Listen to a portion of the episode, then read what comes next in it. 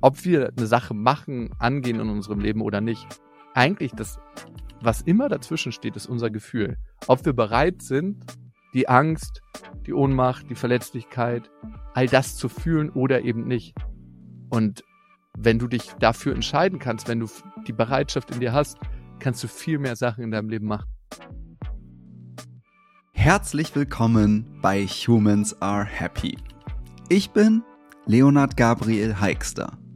Und in diesem Gespräch spreche ich zum zweiten Mal in diesem Podcast mit dem Psychologen, Autor und Podcaster Lukas Klaschinski. Manche von euch werden Lukas mit Sicherheit kennen, denn er ist unter anderem der Co-Host des Nummer 1 Podcast So bin ich eben mit Stefanie Stahl. Und ich freue mich wirklich sehr, Lukas heute ein zweites Mal in diesem Podcast zu begrüßen, denn unser erstes Gespräch vor knapp anderthalb Jahren war für mich das erste Mal, dass ich in diesem Podcast weniger über das Thema Wohlbefinden aus einer wissenschaftlichen Sicht gesprochen habe, sondern mehr über Verletzlichkeit. Und zwar aus einer ganz subjektiven Sicht. In unserem Gespräch heute spreche ich mit Lukas über Gefühlsbereitschaft. Wir wollen wissen, was das überhaupt bedeutet, gefühlsbereit zu sein. Also, wie geht das genau? Wie können wir unsere Bereitschaft und unsere Fähigkeit stärken und fördern, Gefühle zuzulassen und sie anzunehmen? Dabei sprechen wir auch über Lukas neues Buch, das Anfang Februar erschienen ist. Es trägt den ganz passenden Titel Fühl dich ganz. Und ich sage an dieser Stelle deshalb passend, weil ich eigentlich auch so hätte diese Folge nennen können. Das hätte wirklich genauso gut gepasst.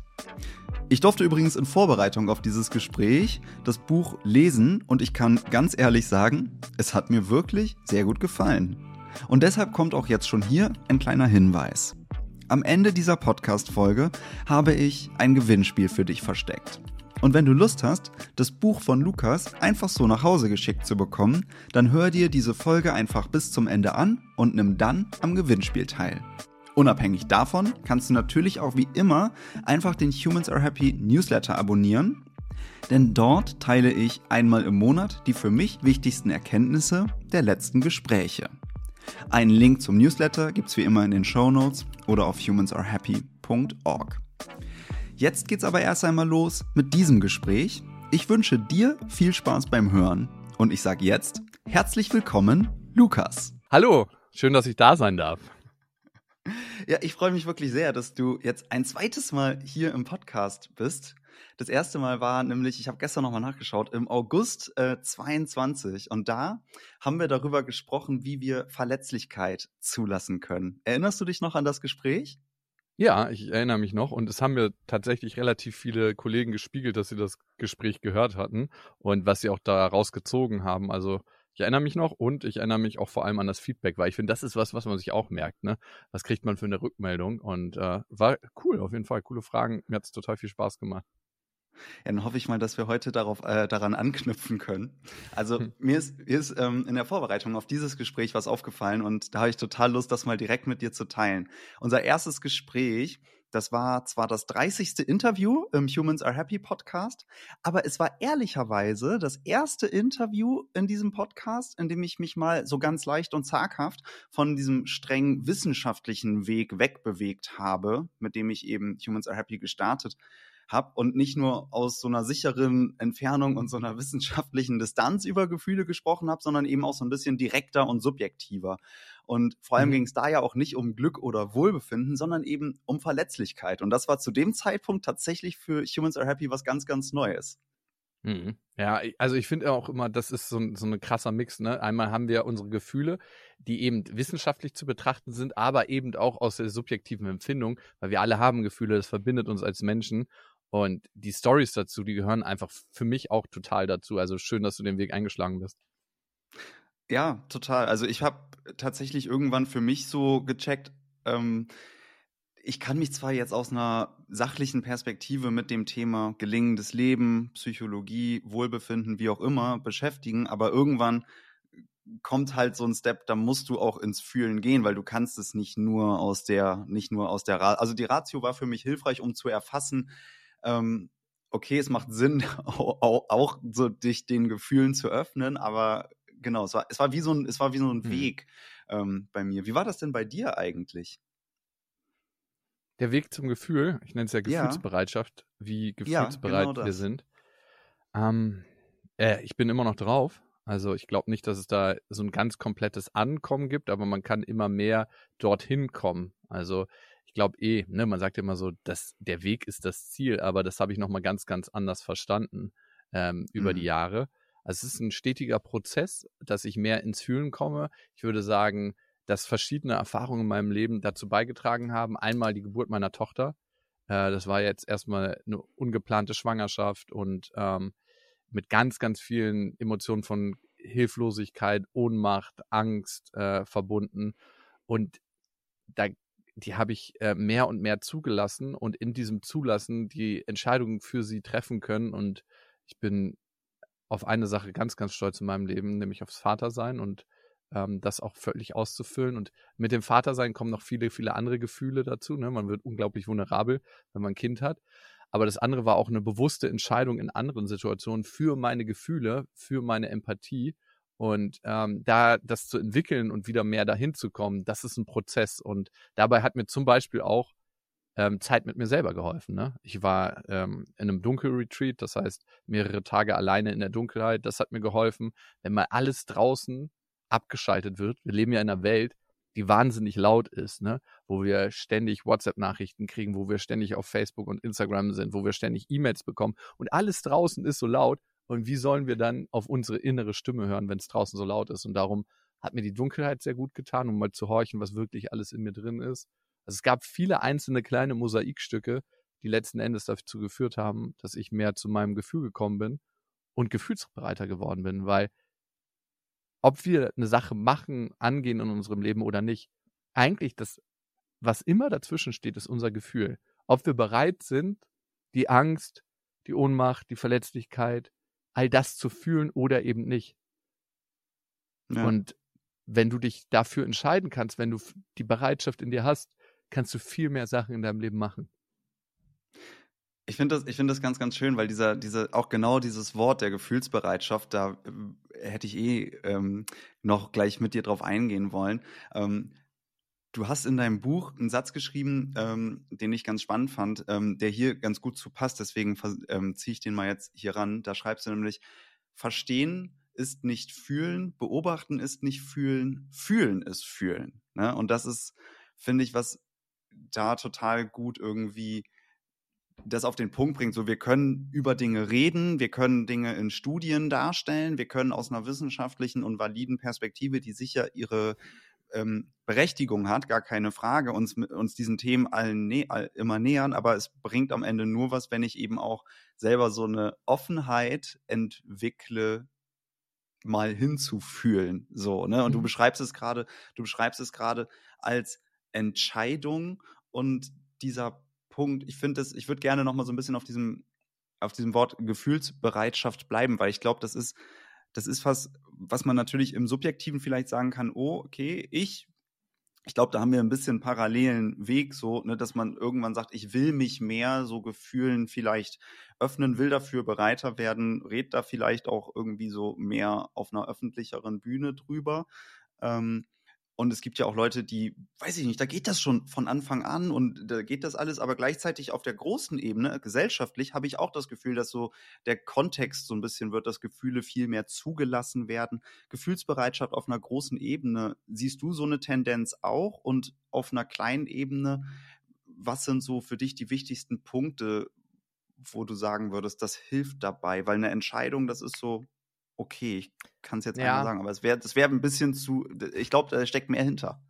Ja, auf jeden Fall. Also Gefühlsbereitschaft, was ist das überhaupt? Ne? Das ist die Ge Bereitschaft, alle Gefühle, die wir in uns haben, zu fühlen und die auch aufkommen. Und wenn wir unser Leben beobachten, dann gehen wir manchmal davon aus, dass äh, so ähm, ein Zustand Glück ist, das wir unbedingt erreichen müssen und dann sind wir in diesem Zustand. Aber die Wirklichkeit sieht ja meistens ein bisschen anders aus. Wir haben eine ganze Palette an Gefühlen, die aufkommen wie das Wetter und die sich abwechseln. Ne? Mal sind wir traurig, mal sind wir wütend, mal sind wir einsam, mal sind wir voller Liebe, ähm, mal sind wir voller Freude und das wechselt alles. Ne? Und diese Wechsel zuzulassen und als normal anzusehen, das ist die erste Sache. Die Frage ist immer, wie mache ich das? Und manche haben dafür eine bessere Grundvoraussetzung, weil sie das zu Hause schon gelebt haben und gelernt haben, weil alle Gefühle zu Hause erlaubt waren und die Eltern das auch vorgelebt haben oder die Erziehungsberechtigten. Und damit kann ein Kind sich das abgucken. Also wie ist das für ein Kind, wenn es zu den Eltern kommt und weint und das, die Eltern sagen, hey, hör mal auf zu heulen äh, und mach dich mal gerade. In anderen Worten, was verlernt ist, hey, Traurigkeit ist hier nicht äh, gewünscht, darf ich hier nicht zeigen. Und damit verlernt das Kind diese Gefühle, die ja auch ganz, ganz wichtig sind, die mir ein wichtiges Signal im Leben sind. Und Gefühle, das erstmal die Einstellung zu Gefühlen erstmal überprüfen. Was sind Gefühle? Auf der einen Seite Sachen, die uns auf unserem evolutionären Weg geholfen haben, hierher zu kommen, uns immer wieder in die Richtung zu drücken, wo wir hin sollten, um zu überleben. Und heute sind Gefühle ganz, ganz wichtiger Gradmesser für unseren Weg, ob wir richtig drauf sind oder ob wir abweichen. Wir müssen natürlich manchmal unterscheiden, sind es alte Gefühle, die wieder getriggert werden oder Gefühle, die uns wirklich einen guten Hinweis für die Situation geben. Aber dazu später mehr, denke ich. Erstmal, wie kommen wir wieder zum Gefühl? Gefühlsbereitschaft setzt sich aus zwei Komponenten zusammen. Das eine ist, erstmal die Achtsamkeit haben für den Moment. Weil ganz häufig merken wir erst später, wie wir uns gefühlt haben. Und in dem Moment, wo wir achtsam sind, das heißt, mehr bei uns, mehr bei unserem Körper, mehr bei unseren körperlichen Sinnen, können wir auch kleinere Veränderungen spüren. Und das ist Trainingssache. Eine Achtsamkeit ist eben auch Trainingssache. Ne? Wir können es mit Meditation üben. Manche empfinden Achtsamkeit beim Sport. Äh, es heißt einfach manchmal innehalten, sowohl für das Innere als auch für das Äußere. Es gibt ganz einfache Übungen dazu. Ne? Fünf Dinge, die ich sehe, vier Dinge, die ich höre, drei Dinge, die ich ähm, äh, schmecke. Also diese Übungen können wir machen, um mehr Achtsamkeit zu bekommen. Achtsamkeit ermöglicht es mir, die Gefühle wahrzunehmen. Und dann kommt eine zweite wichtige Komponente bei Gefühlsbereitschaft und das ist die Akzeptanz. Das heißt, das, was da in mir aufkommt, da sein zu lassen. Und das eher zu beobachten wie ein neugieriger Forscher, eine neugierige Forscherin und gar nicht zu verändern. In dem Moment, wo wir versuchen, unsere Gefühle zu manipulieren, damit sind wir fast den ganzen Tag beschäftigt, ähm, sind wir eigentlich schon in der Abhängigkeit vom Gefühl, weil wir lassen uns vom Gefühl leiten und machen was, um das Gefühl nicht zu haben oder um mehr von dem Gefühl zu bekommen. Aber wenn wir diese zwei Sachen schaffen, nämlich Achtsamkeit, da ist ein Gefühl und Akzeptanz, es darf so da sein, dann können wir mit dem Signal, dem wertvollen Signal, was wir bekommen, arbeiten. Hast du ein Lieblingsgefühl eigentlich? Ich habe ein Gefühl, wo ich immer wachsam sein muss. Ne? Ich glaube, jeder hat Gefühle, wo er er ein stiefmütterliches Verhältnis zu hat oder was überpräsent ist. Ähm, was meinst du mit stiefmütterliches Verhältnis, ganz kurz? ja, weil Genau, was er nicht so gerne spürt und was nicht so im Leben integriert ist. Bei Frauen haben okay. wir überhäufig, dass sie nicht so richtig angebunden sind mit ihrer Wut, weil das in ihrer Sozialisierung ein bisschen zu kurz gekommen sind. Ne? Von Aha. Frauen, Mädchen wird häufiger erwartet, lieb und nett zu sein. Bei Männern heißt es Durchsetzungsvermögen, bei Frauen heißt es zickig. Schon allein die Wortbildung ist eigentlich falsch. Ne? Ähm, das heißt, einige Frauen, die ich kenne und äh, auch aus meiner Arbeit als Psychologe, haben einfach ein Problem mit ihrer Wut. Und dann drückt sich Wut in Form von Trauer aus. Das heißt, ich bin traurig in Situationen, wo ich eigentlich wütend sein möchte oder sollte. Das heißt, die Trauer überlagert die Wut. Und dann kann ich die Energie der Wut, die ist ja eine ganz, ganz wichtige Energie, überhaupt nicht nutzen. Nämlich dann zu reagieren. Die Wut kann Antreiber sein. Die Wut kann sagen, hey, ich bleibe jetzt hier stehen, äh, obwohl ich weggehen sollte. Die Wut kann sagen, hey, ich setze mich in dieser Situation durch und kämpfe für meine Idee oder sage, hier, mein Freund, an der Stelle ist Schluss. Und viele Männer oder mehr Männer haben ein Problem mit ihren schwachen Gefühlen, wie sie ja so schön heißen in der Gesellschaft, ähm, so wie der Traurigkeit. Hey, hör bitte auf zu weinen, ne? Indianer kennt keinen Schmerz. All die Dinge, die müssen nicht immer explizit geäußert worden sein, damit wir sie nicht annehmen. Also, wie oft hast du beispielsweise vor anderen Menschen geweint dieses Jahr? Hm, ich zähle, also erstmal, und das ist eine ganz andere Sache als vor zwei bis drei Jahren, weil da hatte ich, ich glaube, vor zwei bis drei Jahren hätte ich gesagt, ich habe zwei bis drei Jahre nicht geweint. So. Mhm. ähm, das war auch schon total krass. Und ich glaube, dieses Jahr geweint vor anderen Leuten. Mir fallen jetzt 15 bis 20 drei, Mal. Mir fallen drei Situationen ein. Das ist also, relativ häufig. Also dieses häufig. Jahr, nur in diesem Jahr weiß ich jetzt, ne, in der Zeit, in, seit du mir gerade die Frage gestellt hast, drei konkrete Situationen. Wow, das ist relativ häufig. Die meisten Männer weinen sehr, sehr selten bis gar nicht, ne, vor anderen. Ich habe meinen Vater in meinem ganzen Leben, und ich würde sagen, mein Vater ist schon einigermaßen gut angebunden an seine Gefühle, zweimal weinen sehen. Das heißt hm. nicht, dass wir jetzt die ganze Zeit weinen müssen oder so, aber es heißt, dass wir auch das Gefühl der Traurigkeit mehr in unserem äh, mehr in uns Platz haben lassen sollten, weil wenn wir das nicht tun, dann geht uns eine ganz wichtige Information flöten. Dann geht uns die Information flöten in der Situation, dass uns ein Mensch zum Beispiel wichtig ist wenn wir das nicht hören. Und mhm. dementsprechend können wir uns nicht verhalten. Das heißt, ich lade alle dazu ein, ihre Gefühle mehr zu fühlen. Und das heißt nicht, dass wir alles tun müssen, was uns unsere Gefühle sagen müssen. Aber wenn wir sie nicht wahrnehmen, lassen wir uns automatisch von ihnen immer ähm, definieren und bestimmen. Und das ist nicht immer gut und förderlich. Wir treffen keine eigenen Entscheidungen, sondern sind immer Getriebene. Ich finde das total clever. Ähm, ich habe ja gerade gesagt, so, was hast du eigentlich ein Lieblingsgefühl? Ne? Und dann sagst du, nee, aber vielleicht ein Gefühl, bei dem ich äh, achtsam bin, im Sinne von Obacht, ne? Bin ich mhm. wirklich gerade sauer? Wenn ich dich, wenn ich es jetzt mal übersetze, du spürst Wut und dann ist es für dich wie so ein Anker, dass du sagst, ah, warte mal, Lukas, bin ich hier wirklich gerade sauer? Oder ist es ein überlagert das eigentlich eine Traurigkeit? Ähm, mhm. und da quasi hinzuschauen. Ne? Also dann hast du es quasi gerade so umgemünzt auf nicht, das fühle ich besonders gerne, aber dieses Gefühl gibt mir, ist für mich ein besonderer Hinweis des Hinschauens. Habe ich das richtig verstanden?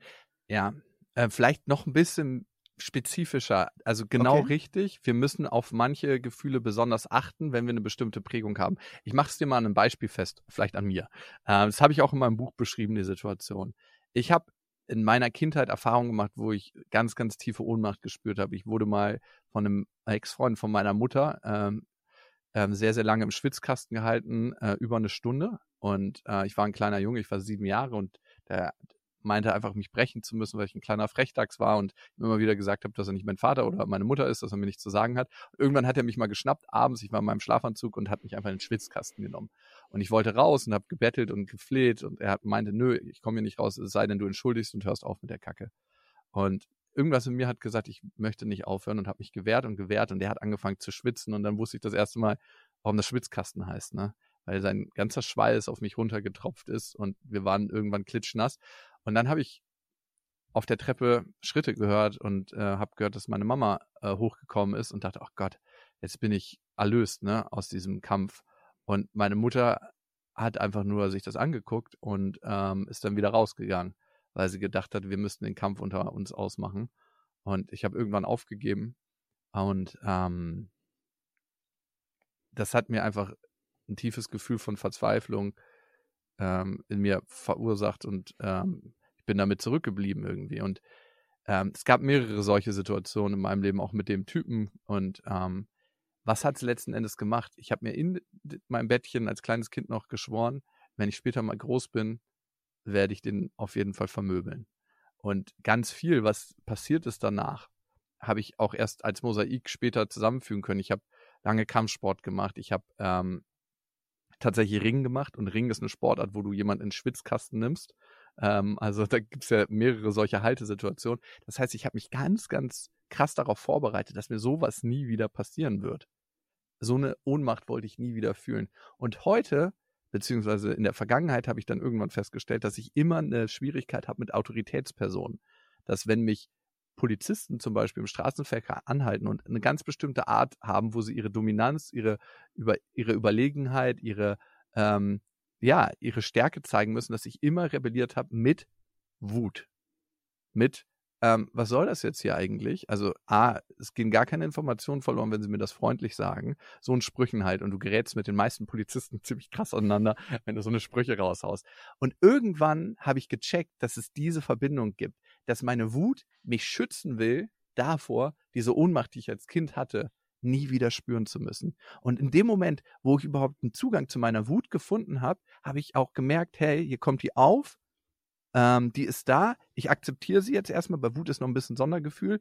Und darunter liegt eigentlich ein tiefes Ohnmachtsgefühl. Und dann kann ich entscheiden zwischen dem Reiz, den ich von außen kriege, der Polizei, die da ist, und der Reaktion, die ich zeige, wie ich mich verhalten will. Viktor Frankl, Holocaust-Überlebender, ganz berühmter Psychotherapeut, der hat das nämlich gesagt, auch als sein Zitat. Und das ist eines der wichtigsten Zitate der Psychologie. Zwischen Reiz und Reaktion liegt ein Raum. Und wenn wir diesen betreten, dann sind wir in der Freiheit.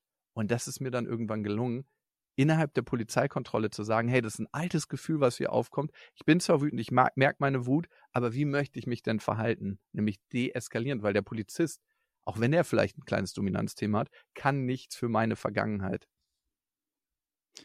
Voll. Also ich finde es zum einen, ähm, ja, ehrlich gesagt, äh, es berührt mich, dass du das gerade, dass du das gerade teilst. Und ähm, ich merke in mir, das, das finde ich total spannend. Also, was ich gerade vielleicht auch dazu lerne, ist, ich kenne das häufig, also bei mir beispielsweise, wenn ich so wütend bin, dass ich, dass das eigentlich, ähm, dass es eine Traurigkeit überlagert, aber du redest mhm. jetzt von, äh, es überlagert eine Ohnmacht in dem konkreten Beispiel. Ne? Und das bringt mich gerade selber dazu, einfach nur so, ah, okay, warte mal, ne? Vielleicht macht es auch Sinn, da nochmal mehr so zu differenzieren, weil du kannst natürlich auch traurig über deine Ohnmacht sein. Ne? Also am Ende ist so eine Frage, wie weit willst du die Kette ja. jetzt nach hinten gehen? Aber ja, erzähl mal, was kommt dir da gerade als Impuls? Also beides würde ich sagen. Ne? Wir versuchen immer ganz messerscharf, was ist es jetzt? Aber ich bin Wieder die Ratio. traurig. genau, genau. Und warum die Ratio? Weil sie immer versucht zu kontrollieren. Und Kontrolle, ja. Kontrolle ist immer das, ich fühle mich sicher, ich fühle, wir brauchen alle Kontrolle und dafür sind wir auch so logische Tiere.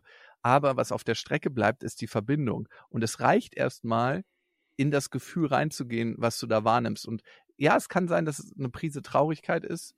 Das kann aber auch sein, dass eine Prise Ohnmacht ist. Und manchmal sind die beiden, wir haben ja in der Psychologie dafür Konstrukte gefunden, das zu labeln und so, ne? Am Ende bleibt es eine Empfindung in uns, ne? Am Ende ist das, was wir in der Psychologie machen, ein Konstrukt, was wir drüber stülpen. Und es kann auch genau dazwischen sein, zwischen Ohnmacht und Traurigkeit. Das Entscheidende ist zu wissen und zu spüren und dazu eine Verbindung zu bekommen, dass da noch was Altes berührt wird, wenn mir das in diesen Situationen widerfährt. Und was wir immer versuchen, und das ist eigentlich in allen traumatischen Erlebnissen, die wir haben, und manchmal sind Erlebnisse traumatischer, als wir denken, diesen Urschmerz, der uns da widerfahren ist, nicht mehr zu spüren und Verhaltensweisen an den Tag zu legen, um das zu umgehen. Also die, das Gegenteil von Gefühlsbereitschaft. Und darum ist es gut, erstmal zu merken, ey, da gibt es eine Verbindung zu was anderem. Voll. Und dieses, und dieses Merken, ey, da gibt es eine Verbindung zu was anderem. Also ich weiß nicht, wie es so in deiner Erfahrung ist, aber bei mir funktioniert das ganz häufig übers Denken. Ne? Also natürlich muss muss man auch darin fühlen, aber so da, da kommt es dann halt, da kommt es dann halt zusammen und deswegen ist es auch, hat ja, hat's ja beides seine Berechtigung und auch zusammen seine Berechtigung. Ähm, ne? Total. Und wenn ich, wenn ich nur die ganze Zeit auf einer Seite bin, dann lasse ich mich ja vielleicht auch ein bisschen, ein bisschen zu sehr von meinen Gefühlen, vielleicht sogar von meinen Impulsen leiten. Es wäre dann ja auch wieder ein bisschen zu sehr oder wenn ich halt gar nichts mehr fühle, weil ich nur noch in der Ratio bin, dann bringt das auch nicht viel. Ich würde genau, ja. also beides, beides ist super wichtig. Also weil das so ein entscheidender Punkt ist, den du da gerade aufmachst. Also in dem Moment, wo wir immer in unserer Ratio sind, lassen wir uns auch ein Stück weit immer von unseren Gefühlen leiten im Sinne von, wir lassen sie gar nicht zu. So viel Angst haben wir davon. Also du, das ist ja, lässt, dann lässt du dich trotzdem leiten. Es ist so, als ob irgendwo hinterm Tor ein Hund ist, vor dem du solche Angst hast, dass du immer im Umweg läufst. Also in jedem Falle. Und wenn wir nie den Verstand einschalten, können wir auch nie unterscheiden zwischen altes Gefühl und neues Gefühl und berechtigt für die Situation, wie ich mich jetzt verhalten möchte. Weil ein Gefühl gibt ja meistens auch einen Hinweis auf ein Verhalten. Und dann kannst du dich nicht mehr entscheiden, obwohl du das Gefühl gefühlt hast, wenn du die Ratio nicht einschaltest, wie du dich dann verhalten möchtest. Aber ein wichtiger Punkt wird häufiger noch bei Männern in der ganzen Palette ausgelassen, nämlich das Wahrnehmen des Gefühls.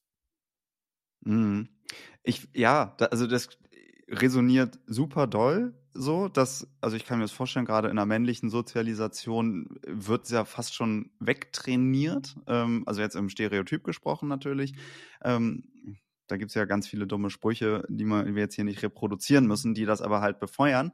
Ähm, was, und ich, ich, ich würde gerne, lass uns das mal ganz kurz nach hinten schieben. Ich würde gleich mit dir darauf gehen, ähm, so dieses, wie erkenne ich vielleicht, ist das hier ein altes Muster, ne? Also wie gelingt es mhm. vielleicht, diesen Raum zwischen Reiz und Reaktion zu betreten? Das ist ein, ähm, das, das ist ein, ein ganz spannender, ein ganz spannendes Feld. Ich merke das gerade, also wo du es aber sagst, äh, deswegen ähm, das kommt, beziehungsweise so, das schieben wir ganz kurz nach hinten. Ich muss mich selber sortieren beim Reden. Ne? Und wo wir gerade bei diesem waren, entweder zu viel nur in der Ratio oder zu viel nur in den Gefühlen, da merke ich gerade selber oder ich, ich, ich erinnere mich gerade an ein, eine Zeit in meinem Leben, da hatte ich eine Beziehung mit einer Person, die beispielsweise super, super, super, super, super doll in ihren Gefühlen war. Und ich war zu dem Zeitpunkt super, super, super, super, super doll, nur in meinem Denken. So, ne? Und dachte mir so, ja, okay, das ist eigentlich voll das Goal, so quasi dahin zu kommen. Da ist der Rasen viel, viel grüner.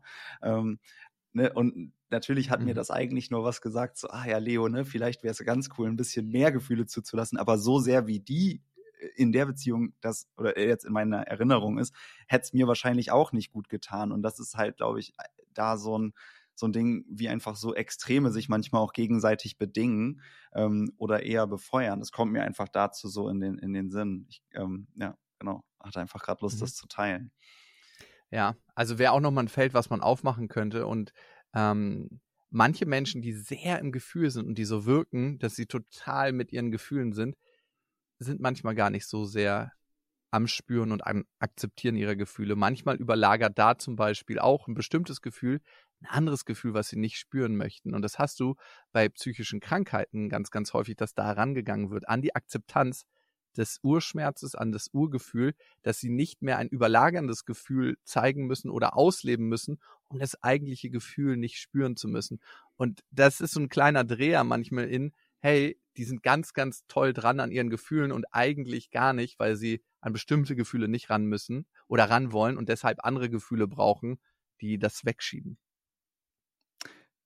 diese blöden Konstrukte sind so komplex, ey, das wird ja überhaupt nicht einfacher gerade. Ah, sorry, ja. sorry, sorry. Soll ich dir ein ko konkretes Beispiel machen oder? Nein, ähm, ja, mach, mach, gerne ein Beispiel. Das ist, das ist, das ist total in Ordnung. Ähm, ja, mach mal ein also, Beispiel. Also, ne, ich, ich finde das Beispiel mit der Hilflosigkeit ist ähm, ganz, ganz ähm, krass. Also wenn du zum Beispiel ähm, eine Person hast, die ähm, totalen Trennungsschmerz in ihrer ähm, vorherigen Beziehung erlebt hat, ne? Und dann total eifersüchtig wird und total in ihrer Energie ist und in ihrer Rage und, und du das dann erlebst und denkst, wow, wie toll kann diese Person ihre Gefühle ausleben. Eigentlich will sie nicht das spüren, was da wirklich ist, nämlich ich habe Angst in dem Moment von dir verlassen zu werden, wenn du die Tür verlässt und mit deinen Kumpels irgendwie um die Häuser ziehst. Weil da gab es mal Situationen in meiner Kindheit und in äh, vergangenen Beziehungen, wo ich verlassen wurde. Und diese Angst habe ich in mir und die möchte ich nicht spüren. Darum bin ich gerade auf 180, weil diese Wut, jetzt wieder Wut, ne, als Beispiel liegt sich da drüber. Aber wir, mhm. wir haben es auch umgekehrt, ne? Wir haben auch umgekehrte Konstellationen. Aber da muss man wirklich differenziert hinschauen. Mhm. Ja, ja, total, total. Also das Beispiel macht es, glaube ich, ganz gut deutlich. Vielen, vielen Dank da nochmal an der Stelle und auch vielen Dank, dass du gerade eben äh, tatsächlich so schnell warst, ähm, meine ich komplett ernst, dazu sagen, ja, sorry, soll ich nochmal ein Beispiel nachliefern? Super cool. Und du, das ist ein, ein, ganz unkompliziertes und doch ein recht komplexes Thema, weil eigentlich ne, klingt es erstmal total logisch, hey, lasst eure Gefühle zu, aber wie ist die Frage? Und dahinter nur steckt eine Therapiemethode, die heißt die Acceptance und Commitment Therapy. Das ist eine mhm. amerikanische ähm, Therapiemethode, die ist sehr, sehr gut erforscht. Die wird von Spitzensportlern, von Krankenhäusern, von ähm, etlichen äh, Therapeuten eingesetzt, äh, hat schon 3000 Studienbelege, dass sie wirksam ist. Ähm, die steckt dahinter. Das heißt, es ist nicht irgendwie so ein ausgedachtes Konzept, sondern eine ganz, ganz anerkannte Therapiemethode, die sehr gut erforscht ist. Ja, willst du dann vielleicht, wenn wir die jetzt ähm, erwähnt haben, ich kann mir vorstellen, dass nicht alle Leute die so kennen, vielleicht in ein paar Sätzen kurz vorstellen, was steckt dahinter für ein Konzept? Ähm, genau, es steckt erstmal dahinter, ne, die Gefühlsbereitschaft, so habe ich es genannt, weil ich finde, mhm. das ist das schönste Wort dafür. Bereit geil, sein wirklich. für seine Gefühle, ne, das ist das allererste für alle Gefühle, die aufkommen. Und das mhm. sind die wenigsten Menschen auf der ganzen Welt. Es gibt immer Gefühle, wo wir nicht hinwollen, ganz natürlich, aber immer mehr dahin zu kommen, ist wirklich der goldene Weg. Und dann zu gucken, wenn wir den Raum zwischen Reiz und Re Reaktion betreten, manchmal ist es ja ganz schön schwer, wie machen wir das? Wie können wir das tun, damit wir uns entscheiden können, wie wir uns verhalten wollen? Ähm, und das eine ist, ähm, einen Abstand zu unseren Gedanken zu bekommen, weil Gedanken lösen ja manchmal Gefühle aus, ne? Mhm. Zum Beispiel, ne, ich nenne immer, ähm, hey, äh, ich sehe eine Frau auf der Straße, die mir gefällt und ich bin gerade zum Beispiel Single und denke mir, hey, ich würde die gerne ansprechen, aber dann kommt der Gedanke, hey, du, ähm, wie bist du denn heute angezogen? Also so bestimmt schon gar nicht. Und die ist ja auch auf jeden Fall beschäftigt mit irgendwas Wichtigem. Wahrscheinlich hat die auch einen Liebespartner, ähm, die ist eh nicht an dir interessiert. Was bist du denn für ein Lumpel? Und diese ganzen Gedanken lösen ein Gefühl von Unsicherheit in mir aus und sagen mir, ah, nee, mache ich dann lieber nicht. Es gibt die Gedanken und es gibt etwas, das diese Gedanken wahrnehmen kann. Und die Frage ist immer, was sind wir, ne? Sind wir unser Gedanke oder sind wir diese Präsenz, die unsere Gedanken wahrnimmt. Und ich gehe davon aus, dass wir diese Präsenz sind, die unsere Gedanken wahrnimmt. Und die Gedanken, die sind manchmal nützlich, manchmal nicht so nützlich. Es gibt wahnsinnig viele davon, 80.000 sagt man so grob, die rattern den ganzen Tag durch den Kopf. Die meisten oder mehr davon sind evolutionär bedingt negativ. Und die Frage ist, welche Haltung wollen wir zu unseren Gedanken einnehmen? Und manchmal tut es gut, ein bisschen Abstand zu gewinnen.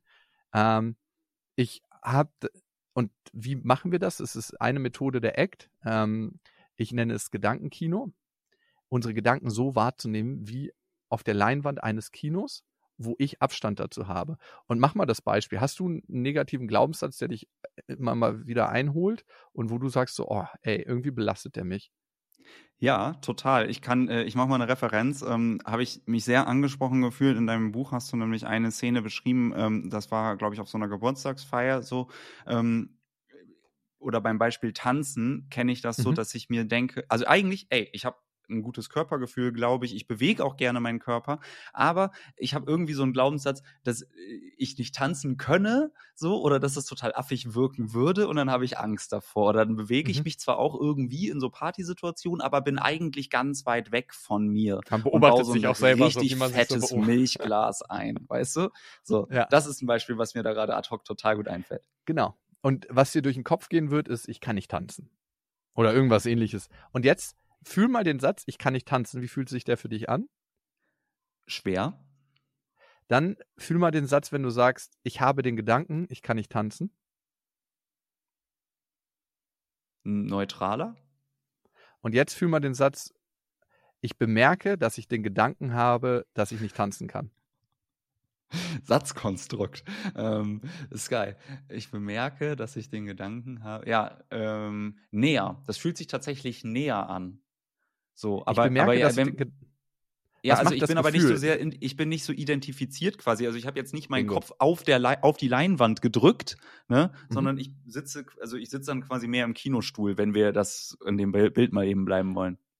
Und in ne? dem Moment, wo du in diesem Kinostuhl sitzt und die Gedanken beobachtest, die dich eigentlich hindern, damit, dass du Abstand zu deinen eigenen Gedanken gewinnst, betrittst du den Raum, der die Möglichkeit schafft, zu sagen, aber ich habe trotzdem gerade irgendwie Bock zu tanzen, darum gehe ich auf die Tanzfläche und mache das. Weil sonst lassen wir uns ganz, ganz oft aufhalten von solchen Gedanken und äh, sind dann gelähmt und stehen lieber an der Party und klinken uns zwei, drei Bier und sagen, oh, jetzt fühlt sich, das macht der Alkohol am Ende, ne? Die Gedanken ja. weg, schafft ja auch Abstand zu den Gedanken, aber auf eine Art und Weise, wo wir ein Hilfsmittel brauchen. Äh, und es hat einen Grund, warum so viele Menschen Alkohol dafür benutzen. Und das geht auch einfacher in, in uns herum, wo wir selber die Kontrolle haben. Und das ist ein, mit, ein Teil von der Act. Es gibt zwei wichtige weitere. Und das für mich Entscheidende ist, seine eigenen Werte im Leben zu finden. Was ist mir eigentlich wirklich, wirklich wichtig? Nicht, womit beschäftige ich mich immer, womit verbringe ich meine Zeit, sondern was ist mir wirklich, wirklich wichtig? Und für dich ist es vielleicht oder wahrscheinlich, wenn du diesen Podcast machst, tiefe Gespräche mit Menschen zu führen, zu gucken, was treibt sie an, was kann anderen Menschen helfen. Das heißt auch eine Form der Gemeinnützigkeit. Und dabei kommt es nicht darauf an, was ist in der Gesellschaft wichtig, sondern was ist mir persönlich wichtig. Und das sind meine Werte. Und manchmal heißt es, wenn man seine Werte vertritt, dass man durch unangenehme Situationen geht und dass man Sachen macht, die erstmal sich blöde anfühlen für eine Weile. Weil zum Beispiel mir ist körperliche Gesundheit total wichtig. Das heißt, dass ich auch an regnerischen Tagen rausgehe und Sport mache. Für mich. Warum ist mir das wichtig? Weil mir auch meine Familie wichtig ist, besonders meine Tochter. Und ich möchte lange für sie da sein können. Darum ist mir das wichtig, darum ist mir das ein hoher Wert. Und dann ähm, gibt es noch den Vertrag mit mir selbst in dem Buch. Der beschreibt dann ganz, ganz detailliert, weil nur einen Wert zu haben, ist erstmal schön. Wir brauchen ja auch Ziele. Das heißt, wie können wir das umsetzen, so dass es für uns in unser Leben passt? Und wie können wir mit Selbstmitgefühl in unserem Leben an unserer Seite sein und die Dinge, die uns wichtig sind, auch wirklich in unser Leben integrieren? Ich freue mich sehr, dass dir dieses Gespräch bis hierhin gefällt. Denn alle Inhalte in diesem Podcast werden sehr sorgsam vorbereitet. Aber genau das benötigt auch eine Menge Zeit. Damit Humans Are Happy kostenlos für alle bleibt, habe ich eine Steady-Seite eingerichtet. Dort hast du die Möglichkeit, Humans Are Happy finanziell zu unterstützen. So hilfst du dabei, dass Humans Are Happy weiterhin, wie gesagt, für alle kostenlos bleibt und sogar wachsen kann. Den Link zur Steady-Seite findest du in den Show Notes. Alternativ kannst du Humans Are Happy natürlich auch einfach weiterempfehlen oder bei Apple oder Spotify mit 5 Sternen bewerten. All das sind wirksame Wege, dieses Projekt zu unterstützen. Ich danke dir vorab und wünsche dir jetzt wieder viel Spaß beim Hören. Mhm. Was mir dabei, also was ich so beim Zuhören merke, ist, wie so innerlich quasi an den verschiedenen Punkten, die du sagst, ich so, ich so Haken setze. Also wenn wir mal ganz kurz anfangen mit diesem Kino-Ding, ne, quasi ich habe das Gefühl, ich merke, ich habe den Gedanken oder ich merke, ich habe den Gedanken, mhm. ich habe das Gefühl, wahrscheinlich habe ich es mhm. jetzt nicht 100% richtig wiedergegeben, wie ich da, ich, ich nenne das für mich irgendwie voll gerne so, ich mache mich selber zum Beobachtungssubjekt, beziehungsweise ich bin mhm. Beobachtungsobjekt und Subjekt zugleich. Mhm. So, ne, und das, das, das drückt für mich irgendwie so das aus, was du da gerade gesagt hast. Und natürlich ist es voll wichtig und das ist beispielsweise, also für mich, was total geklappt hat, seit ein paar Jahren habe ich, oder vor ein paar Jahren habe ich angefangen mit Meditieren und das ist ja, da übst du ja quasi deine Gedanken aus einer Distanz wahrzunehmen. Zumindest gibt es Meditationsformen, in denen das so ist. Mhm. Ähm, und so dieses Ding, kenn deine Werte, aber kenn auch deine Ziele, war irgendwie für mich gerade, da kam so voll doll so ein Gefühl von Verankerung in mir hoch, weil natürlich muss ich mich kennen im Sinne von, ne, du hast ja gerade genannt, was ist mir wirklich, wirklich wichtig und natürlich brauche ich das, um ja eine gewisse ja, ich sage mal, einfach einen gewissen Anker zu haben, wer ich bin und was mir wichtig ist, aber auch natürlich so ne, Ziele im Leben, wo will ich denn hin, warum mache ich das denn, ne? also für mhm. welchen Zustand beispielsweise lange für die Familie da sein zu können oder, oder, oder. Das, ähm, ja, super hilfreich. Also wenn ich das jetzt mal mit eigenen Worten wiedergebe, dann besteht die Acceptance- und Commitment-Theorie aus der Fähigkeit, sich selber quasi aus einer Distanz beobachten und annehmen zu können, aber eben auch aus einer äh, aus einem Wissen um sich selber, würde ich jetzt mal sagen, eben was die eigenen Werte meint, aber eben auch so eine sehr, ist auch sehr zukunftsgerichtet dann. Ne? Es geht ja nicht nur um die Vergangenheit und Vergangenheitsbewältigung, sondern welche Ziele hast du ähm, darauf. Das sind so die Punkte, die ich gerade mitnehme. Ich wiederhole das nur, um zu ja, fragen, quasi, habe ich das korrekt verstanden? Oder? Das, das allererste, der Zugang zu den eigenen Gefühlen, weil da können wir immer an einem kleinen Pendel sehen, wo stehe ich gerade und was kommt gerade. Weil mm. die mhm. Gefühle bringen uns in Situationen oder halten uns von Situationen ab. Und wenn wir einen Zugang dazu haben, können wir damit mehr sein und mehr agieren. Und das ist das ganz Entscheidende. Das ist aber auch das Schwerste daran, finde ich. Also das ist halt was, was, was ich mir wirklich auch immer weiter mehr erarbeite. Also so die Gefühle zuzulassen und dann nicht es geht ja so schnell, ne? Einmal das Smartphone rausgeholt oder mit Gedanken abgedriftet, so, ne? Da muss ja. man jetzt nicht erstmal 15 Bier trinken, sondern das ist ja in Alltagssituationen sofort, ne? Einfach. 100 Prozent. Wir sind ständig in der Gefühlsvermeidung, ob wir shoppen, ob wir uns schnell was bei Netflix reinknallen, essen. Für manche ist es Sex. Also ganz oft sind wir in der Gefühlsvermeidung. Das ist ein ständiger Prozess. Was, glaube ich, die Illusion ist in der Psychologie und die manchmal auch vermittelt wird, weil das verkauft sich einfach besser, dass es so den einen roten Knopf gibt, wo wir raufdrücken können und dann ist alles anders. Wenn du das verstanden hast, dieses eine Thema, dann wird sich dein Leben radikal verändern. Das ist in 90 Prozent, 99, 99,9 Prozent der Fälle, ist eigentlich immer eine Lüge. Ja, das, und es, es gibt es nicht und es ist immer ein Prozess. Und das ist das, was natürlich auf der einen Seite so schwer, wir wünschen uns alle diesen roten Knopf und denken uns, ach bitte, lass es diesen roten Knopf geben. Aber auf der anderen Seite, wenn wir mal wirklich realistisch darauf gucken, was wir bisher im Leben gelernt haben, ist es immer eine Erkenntnis, die ein Mosaikbild weiter füllt und wir kriegen immer ein ganzheitlicheres Bild von dem Leben. Wird es irgendwann äh, in 4K sein, das Bild? Wahrscheinlich werden immer ein paar Mosaikstücken fehlen, aber wir haben schon ein tolles Bild von der Welt. Und mit diesem Bild können wir agieren und leben und den Moment genießen und ähm, ja, sein. Und sein ist natürlich da an der Stelle wirklich ein, ein sehr guter Satz, weil dieses, ne, also ich, für mich war so der, die Eingangstür quasi ja eher das Positive, das Gelingende, das Wort, also ne, quasi Wohlbefinden, aber das fragt dich ja, wie befindest du dich? Ne? Also das ist ja eine Seinserfahrung und ob wir das, was wir dann als unser Befinden Empfinden, ob wir das als Wohlbefinden oder Missbefinden wahrnehmen, hängt ja voll doll davon ab, beispielsweise, was ist für mich werthaltig. Ne? So, du hast ja auch vorhin die Werte schon angesprochen und, und das damit sein zu können, macht natürlich einfach die, ähm, ja, die Klaviatur oder die Kontraste einfach viel krasser, viel krasser auf. So, also ja. beispielsweise, beispielsweise, seit ich mich so, ja, also ich sag mal so, nicht nur mit dem Thema rational beschäftige, sondern eben auch wirklich versucht, da mehr und mehr reinzugehen. Ich bin mittlerweile, würde ich sagen, ein Fan von dem Gefühl Traurigkeit geworden.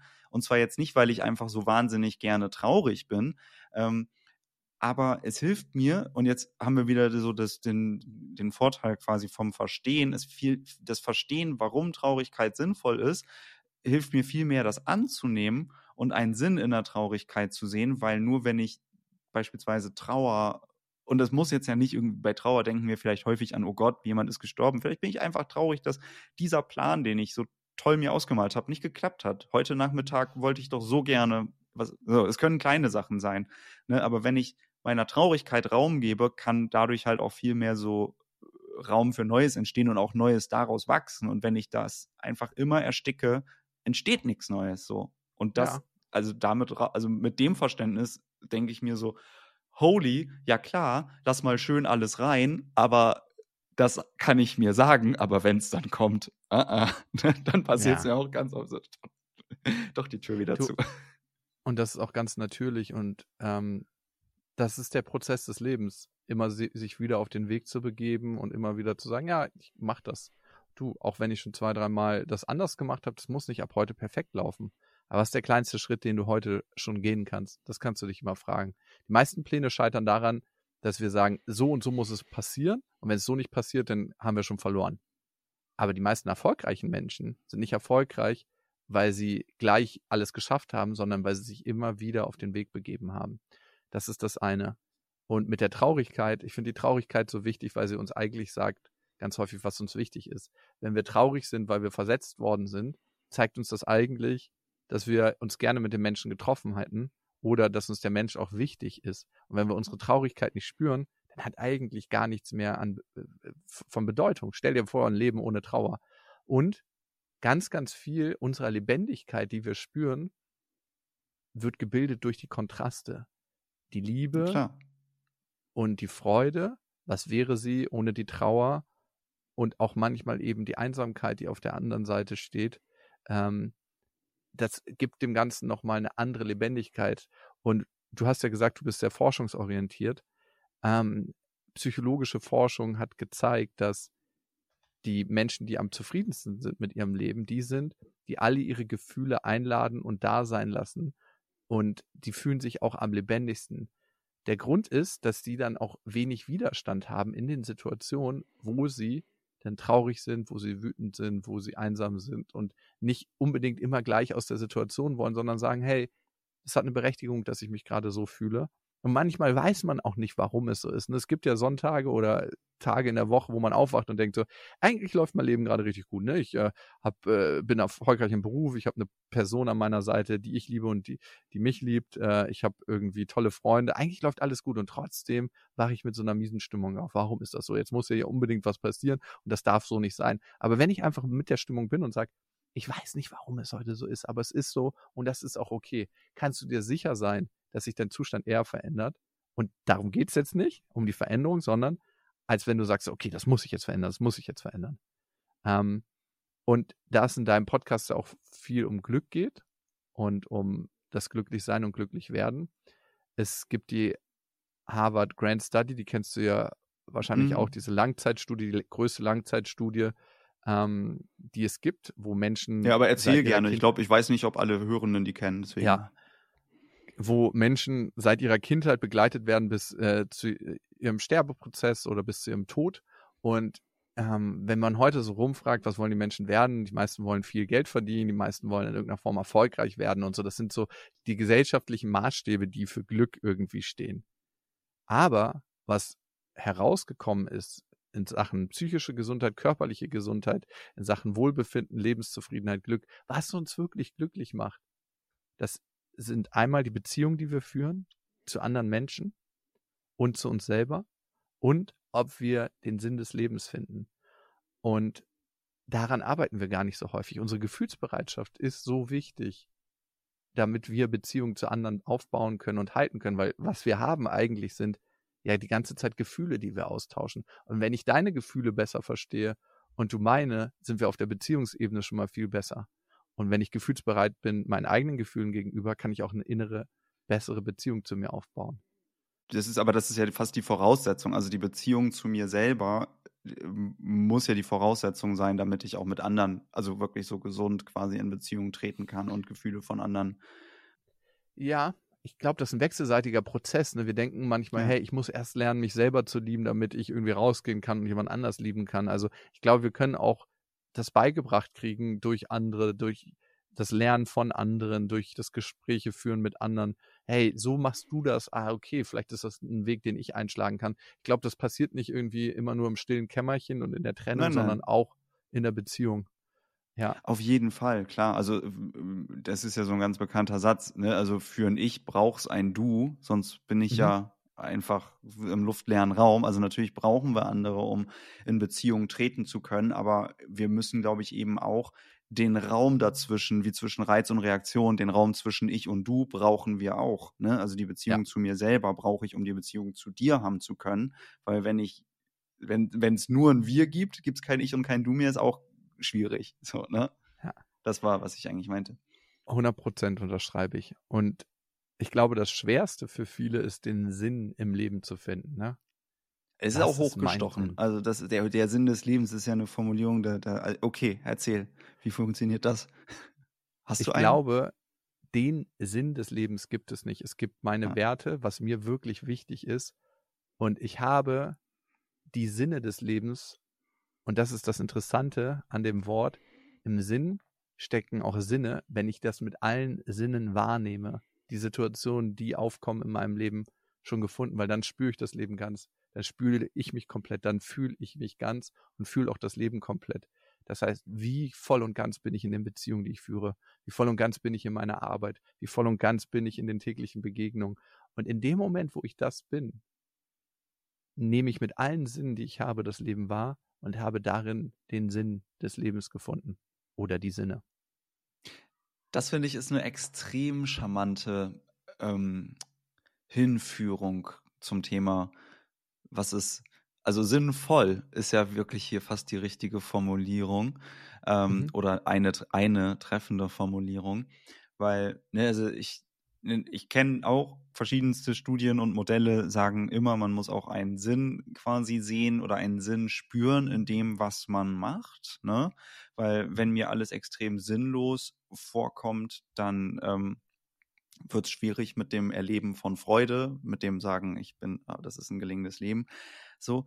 Und der, den Sinn zu finden, super, super schwierig, aber zu sagen, okay, dann, wenn ich meine Sinne spüre und mir das eine schöne Resonanz gibt, vielleicht dann ist es für mich auch echt super sinnvoll. Das ist, mhm. ja, ist, ist, ein, ist ein schönes Bild. Vielen Dank. Ja, und das ist natürlich auch ein Weg, ne? Also auch nicht so Knopfdruck. Und äh, das ist immer das Mühselige daran, so ein bisschen. Ne? Manchmal denkt man sich so, oh, ich hätte es gerne ein bisschen einfacher, aber es ist eben manchmal ein bisschen, bisschen schwerer und manchmal ein bisschen leichter. Für uns alle, ne? Da gibt es auch keine Ausnahmen, auch, auch wenn einem das manchmal ja. vermittelt wird. Auch die und besten auch Psychologen haben ihre Talfahrten. der Trainer ist ja nicht der bessere Spieler. Ne? Habe ich mal im Sport gehört. Also.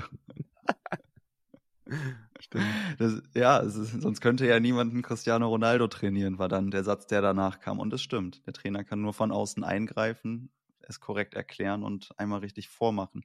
Aber, und vielleicht ist es bei der Psychologie ähnlich. Aber ähm, ich finde das, also ich finde, ich finde das mit dem Thema Sinn gerade, ähm, also da, also so die, die Sinne zu erfahren, ne? und da, da haben wir eigentlich wieder genau das gleiche Thema wie vorhin. Wie nehme ich denn meine Gefühle eigentlich wahr? Das sind ja, also Gefühle nehme ich ja über meinen Körper wahr, eigentlich, ne? Mhm.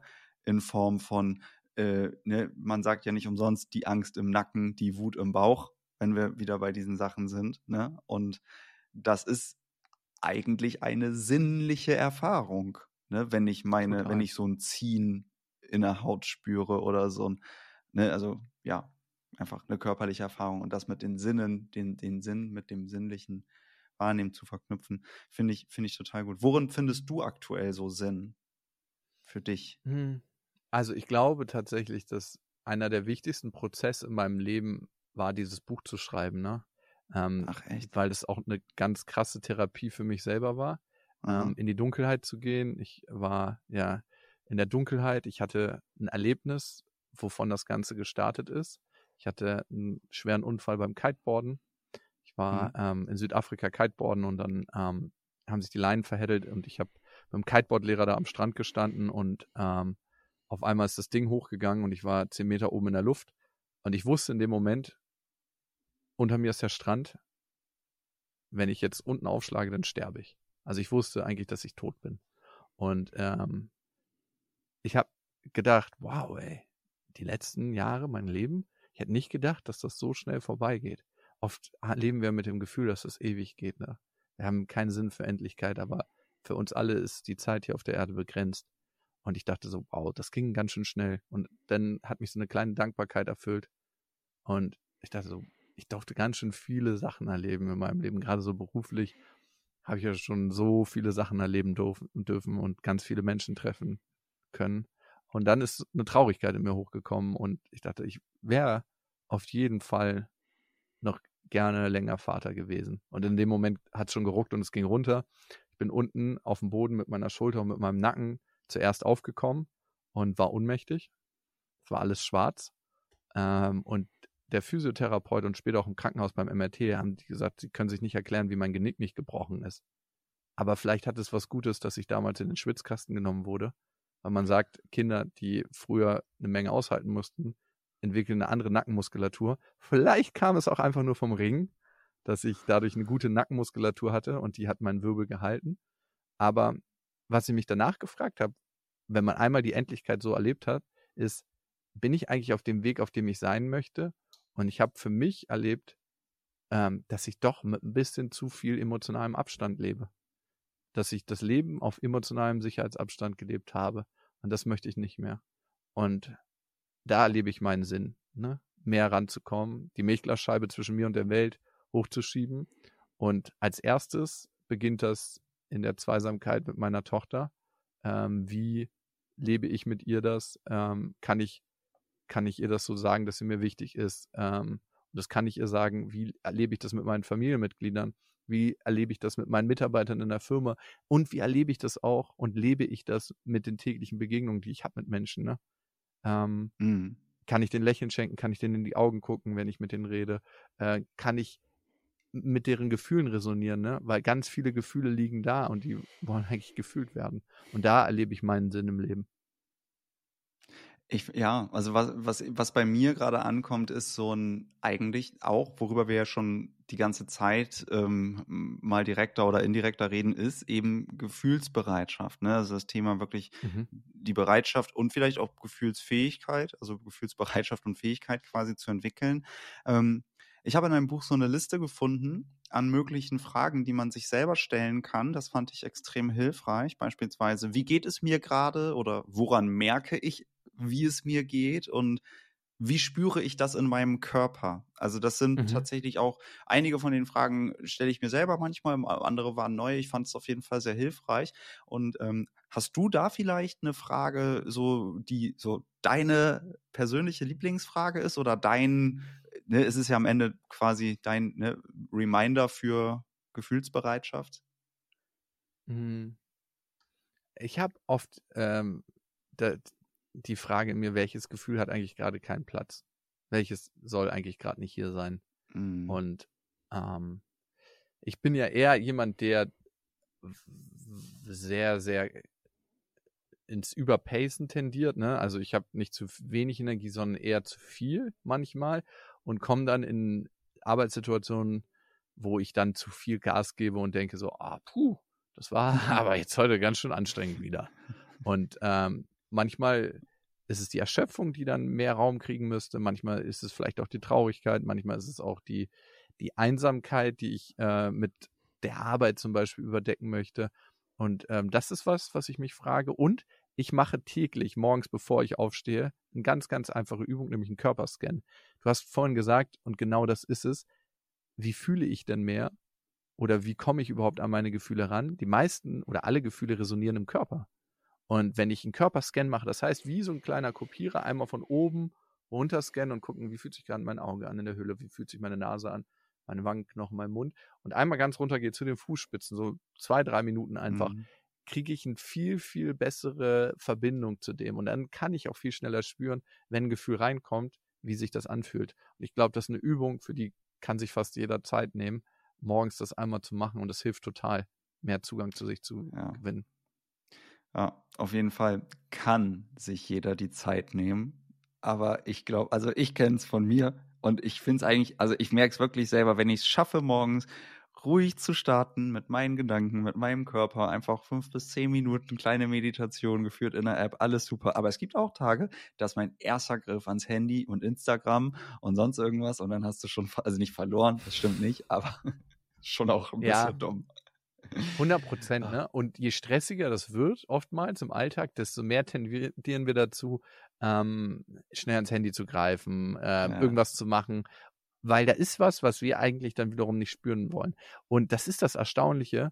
Je mehr wir uns eigentlich bräuchten, je mehr wir diese inneren Ruheplätze brauchen, je mehr wir gesunde Ernährung bräuchten, Sport, Schlafen, desto weniger geben wir sie uns, speziell in Belastungssituationen. Und dafür auch überhaupt wachsam zu sein und zu sagen, hey, Achtung, mm. das ist mhm. gerade so, ein bisschen mehr Selbstfürsorge, auch ein wichtiger Skill, den wir lernen auf dem Weg und ey, aber auch damit fühlen zu sich sein, wenn man das nicht immer so hinkriegt. Ich krieg's auch nicht immer hin. Also weich, weich mit sich selber sein ist ein großes Forschungsfeld äh, für mich persönlich. Ähm, und dieses Paradoxon der Resilienz, was du da gerade ansprichst, ähm, das ja ist einfach ist einfach ein Riesenthema. Ich habe einen kleinen Blick auf die Zeit, deswegen und mhm. ähm, ich habe aber eine Frage mir aufgeschrieben, die ich dir total gerne noch stellen würde und ich kann mir fast schon vielleicht die Antwort denken, weil wir ganz viel auch so drüber geredet haben. Aber trotzdem, du schreibst in deinem Buch ähm, recht am Ende, es geht im Leben nicht nur um Glück, sondern auch. Und ich würde total gerne von dir mal wissen, weil ich finde, das ist eine schöne und auch eine sehr interessante Sichtweise. Wofür steht denn das auch in diesem Satz? Es geht nicht nur ums Glück, sondern auch. Also, Glück zeigt uns evolutionär, mach eine Sache nochmal, wiederhole sie, das war gut. Und Glück, wir wollen alle glücklich sein. Aber wenn wir darauf gucken, in der Vergangenheit, was hat uns denn geformt, was hat uns geprägt als Mensch, was hat uns zu dem gemacht, was wir heute sind, dann waren es eben nicht nur die glücklichen Momente, sondern auch die tief traurigen, die schweren und die leidvollen Momente, die uns geformt haben in unserem Charakter, die uns mitgegeben haben, mitführend mit anderen zu sein, weil wir eben diese Information oder diese Situation auch schon hatten. Und für mich ist das Leben ganzheitlich. Wir alle fühlen alles, wenn wir es zulassen und wir alle sitzen im selben Boot. Und da ist Glück ein Teil von vielen Gefühlen, die es nun mal gibt. Und darum geht es auch um Glück, aber eben nicht nur. Hm. Ja, nicht nur. Ich finde das, da, da kommt mir jetzt gerade vor drei, vier, fünf Minuten haben wir darüber geredet. Da hast du gesagt, welcher, als ich dich fragte, welche Frage hilft dir denn, ne, um quasi mit dir selber einzuchecken, welches Gefühl hat gerade keinen Platz? Und vielleicht mhm. ist dieses Gefühl, das gerade keinen Platz hat, genau das, um das es auch geht. Ja, auf jeden Fall. Ja, ja, total schön. Lukas, ich danke dir von Herzen für dieses, äh, wie ich finde, wirklich schöne, schöne Gespräch. Und wenn du möchtest, dann gehen die letzten Worte jetzt an dich. Ja, danke, dass du ähm, mir den Raum gegeben hast hier. Ich ähm, merke auf jeden Fall, und so heißt ja auch das Buch, dass ich mich ähm, ganz fühle oder ganzer, seitdem ich ähm, das mache mit der Gefühlsbereitschaft. Das Leben hat für mich an Lebendigkeit gewonnen, meine Beziehungen sind tiefer geworden und ich bin einfach dankbarer für das, was ich hier auf der Erde machen darf. Und darum danke, dass du dafür den Platz eingeräumt hast. Das war die 86. Folge von Humans Are Happy und jetzt kommt wie versprochen noch das angekündigte Gewinnspiel von Lukas Buch. Wenn du also Lust hast, Lukas Buch frei nach Hause zugeschickt zu bekommen, dann kommt jetzt die Erklärung, wie du an dem Gewinnspiel teilnehmen kannst. Und das könnte einfacher nicht sein. Um an dem Gewinnspiel teilzunehmen, bewerte einfach den Humans Are Happy Podcast mit 5 Sternen bei Apple oder bei Spotify und schick mir einen Screenshot von der Bewertung. Entweder bei Instagram oder per E-Mail an hallo at humansarehappy.org. Wenn du diesen Podcast schon vorher bewertet hast, dann schick mir einfach davon einen Screenshot. Es muss also keine neue Bewertung sein. Du siehst, das Ganze geht wirklich super einfach. Alle Teilnehmenden werden dann in einen Pott geworfen und am Ende werden drei Bücher verlost. Das Gewinnspiel läuft insgesamt 30 Tage, also bis einschließlich dem 28. Februar. Ich danke dir bis hierhin fürs Zuhören und ich freue mich natürlich auch, wenn du in der nächsten Folge dann wieder dabei bist. Ich sage bis dahin, dein Leo.